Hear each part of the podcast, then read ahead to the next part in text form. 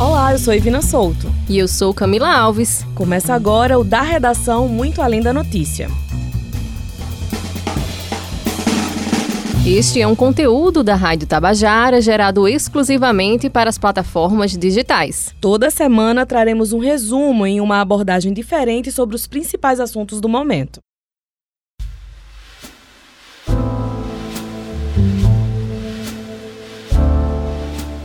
A minha mãe faz uso da cannabis há dois anos. Esta é Jaira Lucena. Ela tem familiares que fazem tratamento com o canabidiol e a indicação dela é o Alzheimer. E a minha filha faz uso também da cannabis há um ano e a indicação é estudo de comportamento. São patologias diferentes. Eu queria saber que melhoras você tem observado desde que elas passaram a fazer esse tratamento diferenciado. Minha mãe, ela tem 87 anos e a gente tem o diagnóstico do Alzheimer já há 8 anos. Ela vinha tomando várias medicações para dormir, para ficar mais calma, menos agressiva. A gente percebeu no decorrer desses dois anos que ela tem um sono leve, tranquilo, com o uso da cannabis e também as agressividades, a impaciência dela foi completamente controlada com o uso da cannabis. Inclusive, ela parou de tomar dois remédios que vinha tomando de uso contínuo depois que fez uso da cannabis. Vocês conseguiram essa indicação, essa receita, vamos dizer assim, através do médico ou por conta própria, por ver a situação ali da mãe de vocês, vocês resolveram ir atrás? ouvi depoimentos de outras pessoas que a gente foi buscar o uso da cannabis e a gente experimentou uma melhora depois do uso da cannabis. E a minha filha, ela vinha fazendo uso de duas medicações né, controladas e também, por conta de manhã estar tá usando a cannabis, nós resolvemos oferecer a cannabis para ela. E a própria psiquiatra retirou os dois medicamentos que ela estava tomando e ela tem uma vida normal, sociabilização normal, controlando os distúrbios de comportamento dela. Qual a idade da tua filha hoje? A minha filha hoje tem 29 anos e ela é uma portadora de uma síndrome chamada Prader-Willi. E a gente tem dificuldade no tratamento porque é uma síndrome para e, e bem recente. Com o uso da cannabis, ela melhorou a cognição, ela melhorou a atenção, ela ficou mais tranquila. Ela havia surtado há um ano e meio atrás, e depois de estudos, a indicação do psiquiatra é que outros estudos viriam. E o juiz da cannabis não tem tido mais. Jara, e como você conseguiu adquirir a cannabis? Porque a gente sabe que hoje apenas uma associação aqui na Paraíba, de todo o Brasil, é autorizada a vender, mas existe uma fila muito grande. Como é que foi esse processo? Você acabou importando? Foi na associação que nós conseguimos o produto, com os laudos de ambos os médicos, o neurologista da minha mãe e o psiquiatra da minha filha. E ainda é difícil, porque falta medicação. A minha filha agora ficou dois meses sem uso, porque não tinha. Ela volta todas as dificuldades de comportamento que ela tem. Jaira, recentemente a Agência Nacional de Vigilância Sanitária aprovou a comercialização da cannabis para fins medicinais, também por farmácias e outros estabelecimentos que ficaram autorizadas a importar o produto. Mas a gente imagina Sim. que o custo de venda vai ser muito alto e não vai ser acessível para todo mundo. Mas aí como é que você vê Com essa certeza. medida? De alguma forma vai ajudar vocês que tanto lutam para conseguir esse medicamento? A perspectiva é que ajude, né? Mas a gente sabe que vem com preços exorbitantes e não vai ser tão facilitado o acesso como a gente imagina que é, né? Traz um pouco mais de esperança para vocês. Eu participo de um grupo, um grande grupo de pessoas, de usuários, na verdade, né? Quase todos são usuários. A gente tem, né, uma expectativa que venha ter alguma mudança que de alguma forma facilite para todos nós, porque é bem difícil. É bem difícil conseguir fazer uso, é bem difícil mesmo. Quanto hoje você investe por mês, vamos dizer assim, para que sua mãe e sua filha possam ter uso desse produto? Olha, em média, 210 reais para cada uma. Isso pesa muito, já era no teu orçamento? Sim, bastante, né? Bastante. Toda a dificuldade que você puder imaginar, né? Muitas vezes falta mesmo, olha. E a gente tem um benefício tão grande que ficar sem ele representa um desespero até, muitas vezes porque no caso da minha filha, Yasmin, ela vivia mudando de medicamento, porque esses medicamentos supriam a necessidade dela, mas traziam sérios problemas para ela. O metabolismo dela estava completamente alterado, os hormônios. Então, quando a gente fica sem o uso do óleo, ou você recorre ao medicamento, que é o que eu não faço, eu não recorro, eu prefiro tentar lidar com ela dessa forma. Então você espera até que consiga novamente o medicamento, a cannabis. Jaira, o Conselho Federal de Medicina ainda vê hoje com cautela o uso da cannabis para fins medicinais, porque eles alegam que ainda não, não há estudos suficientes para mensurar o efeito disso a longo prazo. Mas pela tua experiência com tua família, você recomendaria o uso desse produto para outras pessoas? Sim, com certeza. Não só pela minha experiência com a minha família, como pelo depoimento de colegas que estão no grupo e que a vida mudou completamente. Né? Então é uma coisa assim que ele devia ser tratado e olhado com mais carinho, com mais ênfase para isso, porque é realmente fantástico. Essa é a palavra.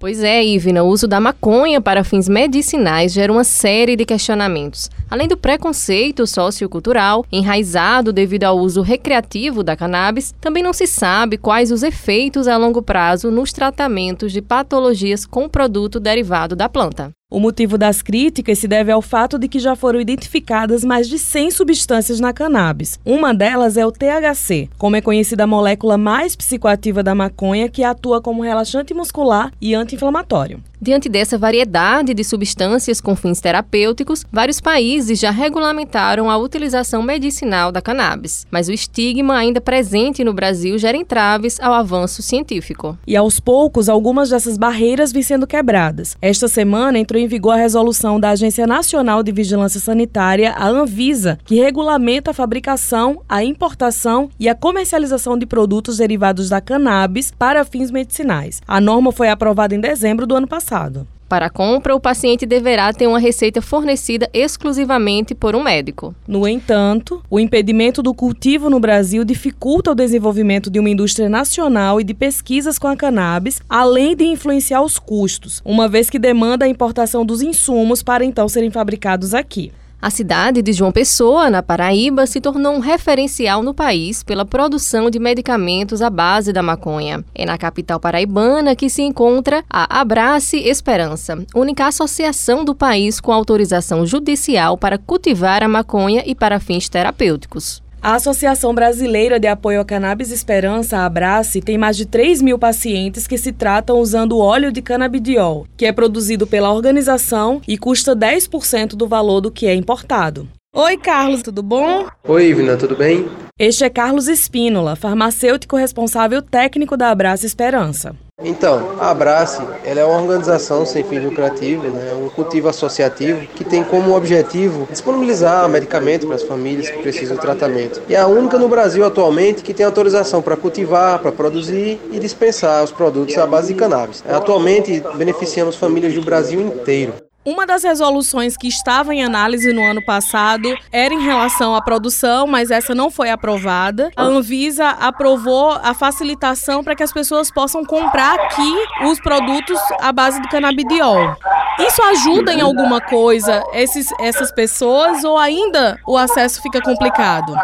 Bem, pela RDC 327, publicada em dezembro de 2019, só poderão ser fabricados produtos à base de cannabis com via de administração oral ou nasal. Acaba excluindo aí, né, outras possibilidades de via de administração. E também as farmácias de manipulação não vão poder manipular essa substância. Também a matéria-prima terá que ser importada, não vai poder ser adquirida aqui no país. Um país tão favorável, né, ao crescimento dessa planta e a gente vai ter que importar, gerar mais um custo, ou seja, teremos medicamentos mais caros disponíveis disponíveis na prateleira. Atualmente, quantas famílias são atendidas e ainda em relação a essa demanda de produção? A produção tem sido suficiente para a demanda, para as famílias que procuram? E se não é suficiente ainda, tem alguma expectativa de aumento dessa produção e o que precisaria ser feito para aumentar? Atualmente, temos em torno de 4 mil pacientes beneficiados com o uso da cannabis. E eram pessoas que não tinham mais qualidade de vida, né? E passaram a ter crianças que nunca conseguiram comemorar seu aniversário, porque tinham em torno de 40 crises epilépticas por dia. E passaram a comemorar esses aniversários, né? Teve um até que inclusive fez homenagem à Abrace, né? Com um bolo na Abrace. Conseguimos desenvolver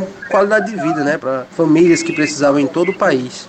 Entendi. Muito obrigada. Boa sorte na continuidade desse trabalho que é tão importante. Até mais.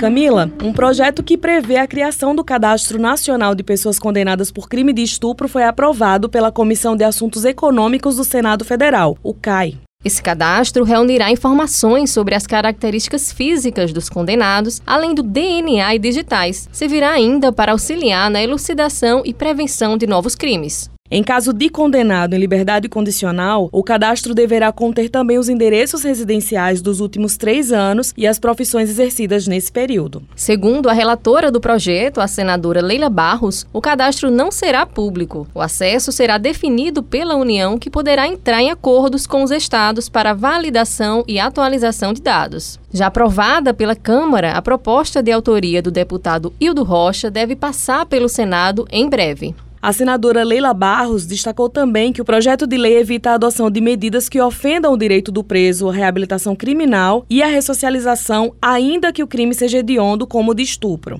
De uma maneira geral, quem trata de. Esta é Cassandra Duarte, delegada adjunta da Polícia Civil do Estado da Paraíba. Estatística criminal e quantificação do, dos fenômenos crimes, eles partem dos registros dos boletins de ocorrência que são feitos na Polícia Civil. Então, dentro da Polícia Civil, a gente tem todos os registros que são feitos na Paraíba para os casos de estupros. E esses registros são todos alimentados para o SINESP, que é o Sistema Nacional de Informações e Estatísticas Criminais de Segurança Pública e, e Drogas e Rastreabilidade de DNA. Então, é um sistema do Ministério da Justiça, a qual todos os estados eles têm adesão e são obrigados a, a mandar tais dados, porque senão eles ficam inadimplentes, e a Paraíba manda por meio dos registros dos boletins de ocorrência que é feito dentro da Polícia Civil. Esses dados são públicos, inclusive, dentro da plataforma Sinesp, e a gente também, por meio da Lei de Acesso à Informação, bem como disponibilizando todos os nossos dados para outros órgãos independentes, tais como o Fórum Brasileiro de Segurança Pública, que faz uma publicação em que analisa também essa questão de todos os estupros de uma maneira nacional, considerando as unidades federativas.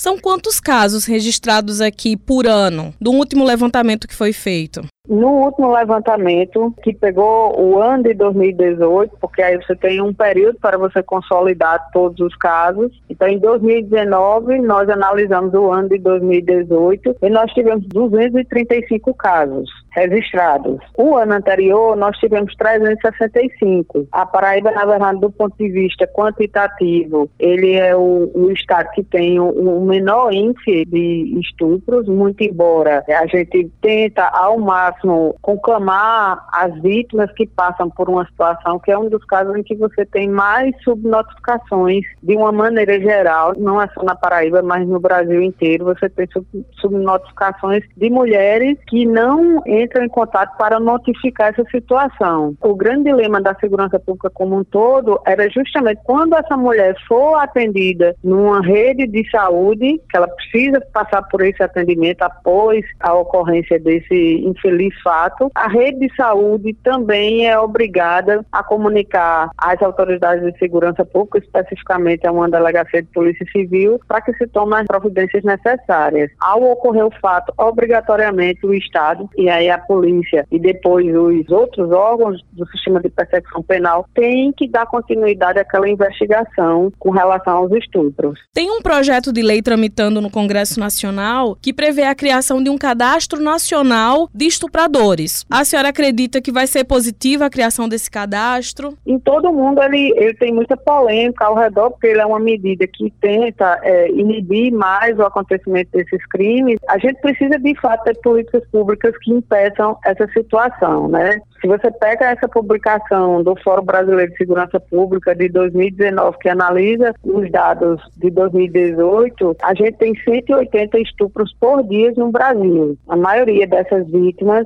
são mulheres. E você tem um dado mais alarmante que a maioria dessas vítimas sofreram abuso por pessoas conhecidas, sejam parentes, amigos, vizinhos, são pessoas do seu contato. Eu não acho que o cadastro ele vai inibir de todo, porque você tem questões muito mais complexas nessa questão do estupro. A ideia de você enfrentar esse problema que a maioria dos agressores são pessoas do convívio é algo que a sociedade brasileira precisa enfrentar enfrentar. E não necessariamente é por meio de um cadastro. Você precisa ter muita educação, você precisa compreender por que, que pessoas tão próximas, familiares, amigos, vizinhos, parentes, cometem esse ato. E qual vai ser a solução para isso? E se a gente imaginar que você ainda tem muito subnotificação, porque tem muitas mulheres que se sentem constrangidas a procurar os órgãos de segurança pública, então imagine o tamanho dessa tragédia que passa a sociedade brasileira. Todos os especialistas na área, eles informam muito que é a partir da educação, educação sexual, educação dentro de casa, compreensão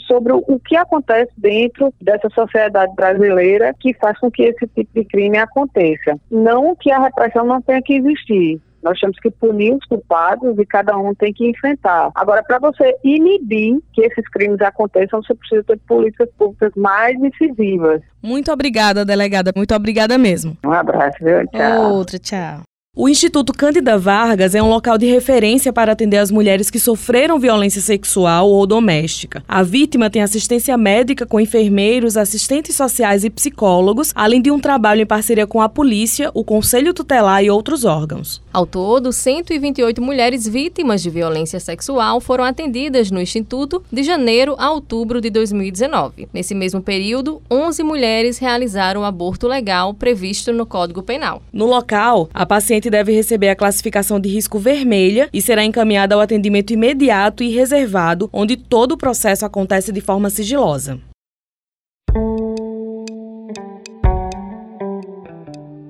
Só para você ter ideia. Este é Vonei Cordeiro, presidente do TRT, Tribunal Regional do Trabalho. Semana passada, o Tribunal de Cassação francês reconheceu a condição de empregado do motorista de aplicativo.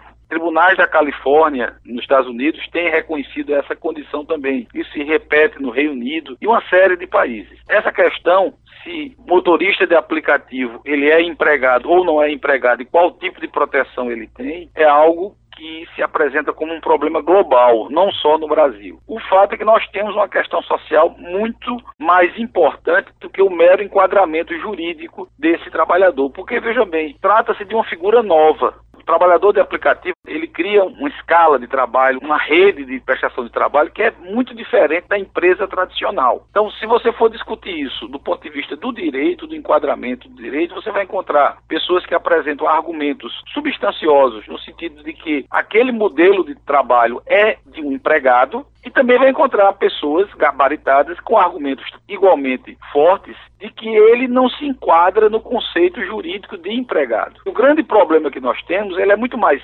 social do que jurídico. Porque se eu disser, os motoristas de aplicativos são empregados e se eventualmente a nossa jurisprudência caminhar para esse sentido, eu vou dar para esses motoristas todas as proteções legais. Salário mínimo, limitação da jornada de trabalho, fundo de garantia, aviso prévio, etc, etc. Contrário senso, se eu disser que eles não são empregados, eu retiro, subtraio toda e qualquer proteção legal. Então é um verdadeiro jogo de tudo ou nada. Por isso que eu digo, a questão não se resolve juridicamente, ela se resolve socialmente, porque hoje nós temos um contingente que chega a milhões de trabalhadores que prestam serviço em condições que não são adequadas, são pessoas que submetem a jornada de 12, 14, 16 horas, trabalham para uma grande corporação, pode não ser que seja um trabalho vinculado, um trabalho de empregado, mas eles prestam serviço. E o que se chega à conclusão é que nós temos uma categoria nova, diferente, que nem pode ser tipificada como autônomo, nem pode ser tipificada de maneira muito clara como empregado, mas é uma categoria de trabalhador que precisa ser protegido.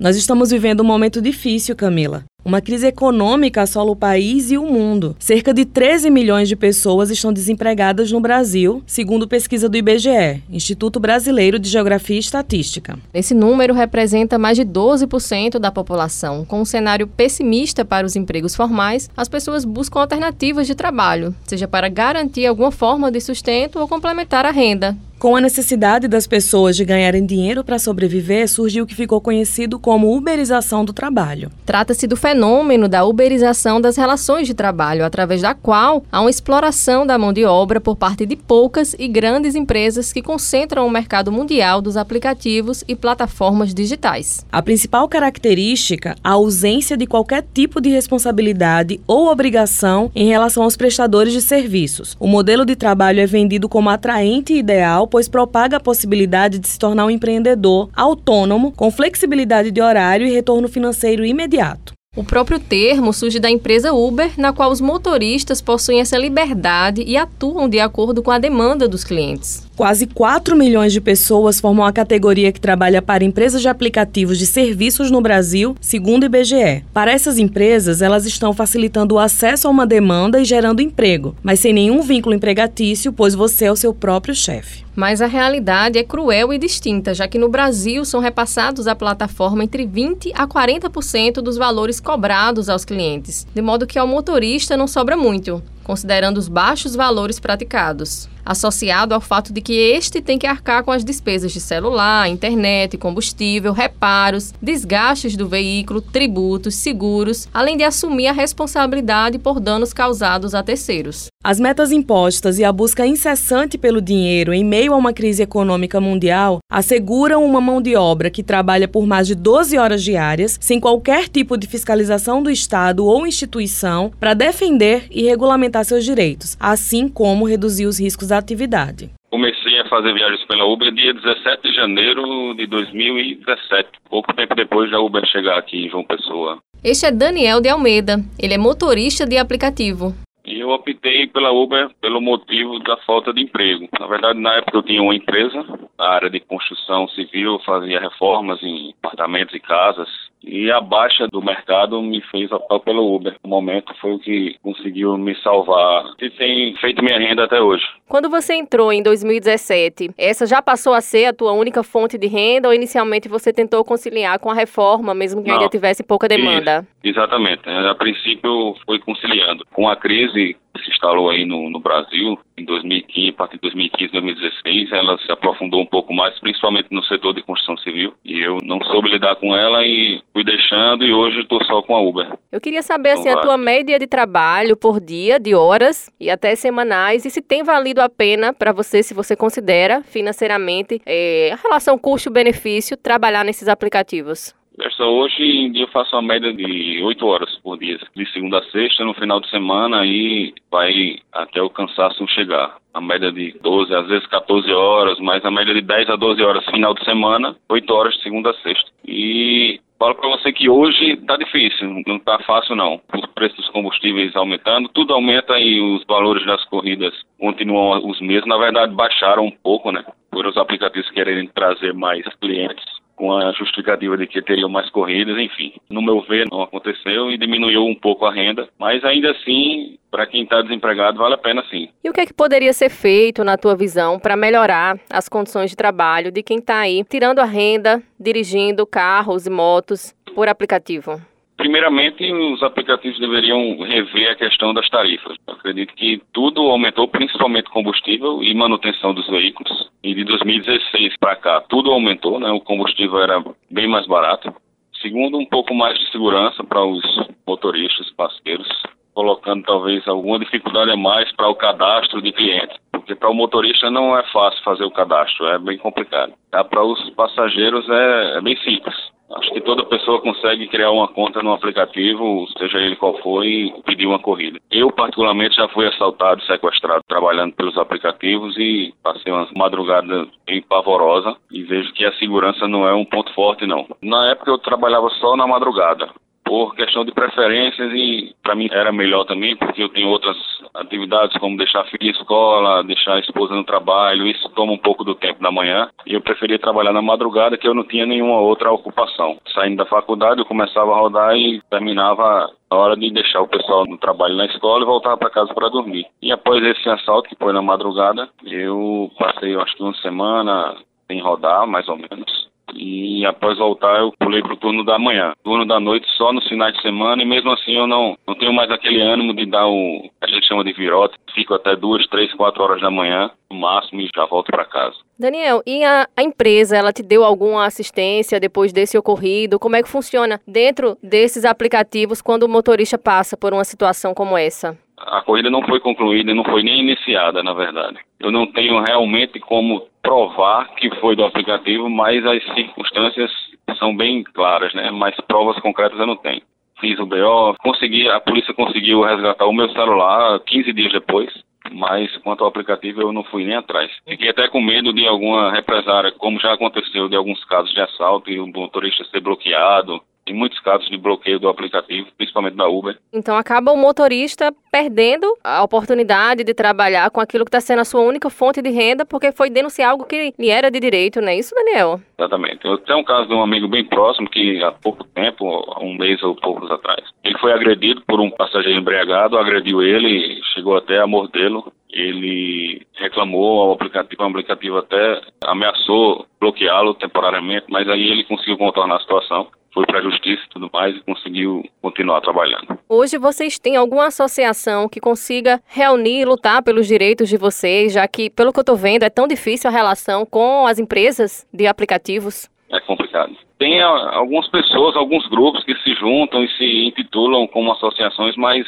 real mesmo não, não existe não. Aqui em João Pessoa não. Seria algo que talvez pudesse dar uma, uma melhoria nas condições de vocês de trabalho atualmente, né? É, porque acho que não existe ainda porque ainda não é uma profissão totalmente regularizada. A gente tem a licença, a gente pode trabalhar a nível nacional, mas cada prefeitura quem faz as diretrizes, as suas regras, então a nossa Câmara de Vereadores ainda não julgou no caso de João Pessoa, então nós não temos não temos temos leis reais ainda para rodar no aplicativo. E daí criar sindicatos e ser realmente uma profissão. Então você se enxerga como um profissional autônomo hoje, você consegue de alguma forma contribuir com a previdência para te garantir alguns direitos que são básicos de seguridade social? Isso aí teria que ser feito particularmente, vai de cada motorista fazer a sua contribuição. Eu, particularmente, digo que ainda não estou fazendo. Até porque a gente pensa em outras prioridades e acaba esquecendo isso aí, que não deixa de ser uma prioridade, né? Mas eu, particularmente, não estou fazendo nenhuma contribuição. Daniel, para encerrar a nossa entrevista, já te agradeço por esse tempo que você tem reservado para nós. Queria que você me dissesse assim, se hoje você tivesse a oportunidade de conseguir um outro emprego de carteira assinada, mesmo que ganhasse menos do que você ganha hoje como profissional autônomo de Uber, se você optaria por essa carteira assinada pela segurança e se você indicaria o emprego de entregador ou de motorista, né, de passageiros para outras pessoas? Eu não deixaria de fazer Uber por um emprego que não me desse pelo menos a mesma renda, a renda parecida com o que eu posso fazer na Uber, com o que eu consigo fazer. Eu continuaria no aplicativo, mesmo com todas as dificuldades a gente tenha uma certa liberdade e consegue fazer, vai de acordo com o esforço de cada um, a sua, a sua renda, entendeu? Quanto mais esforço, quanto mais trabalho, mais retorno financeiro e menos liberdade, no caso. Né? E eu indicaria, sim, os aplicativos, com a ressalva de que para você viver de aplicativos, tem que trabalhar bastante e está exposto aí a muitos riscos, né? A gente agradece, Daniel, a sua entrevista. Obrigada. Eu que agradeço. Obrigado a vocês. Tchau, tchau. O da redação teve a apresentação de Camila Alves e Ivina Souto. Produção e roteirização de Matheus Silomar e Cibele Correia. Direção e edição, João Lira. Supervisão do gerente de jornalismo, Marcos Tomás. Esta é uma produção da Empresa Paraibana de Comunicação. O da redação acaba por aqui. Nos vemos na semana que vem. Tchau e até lá.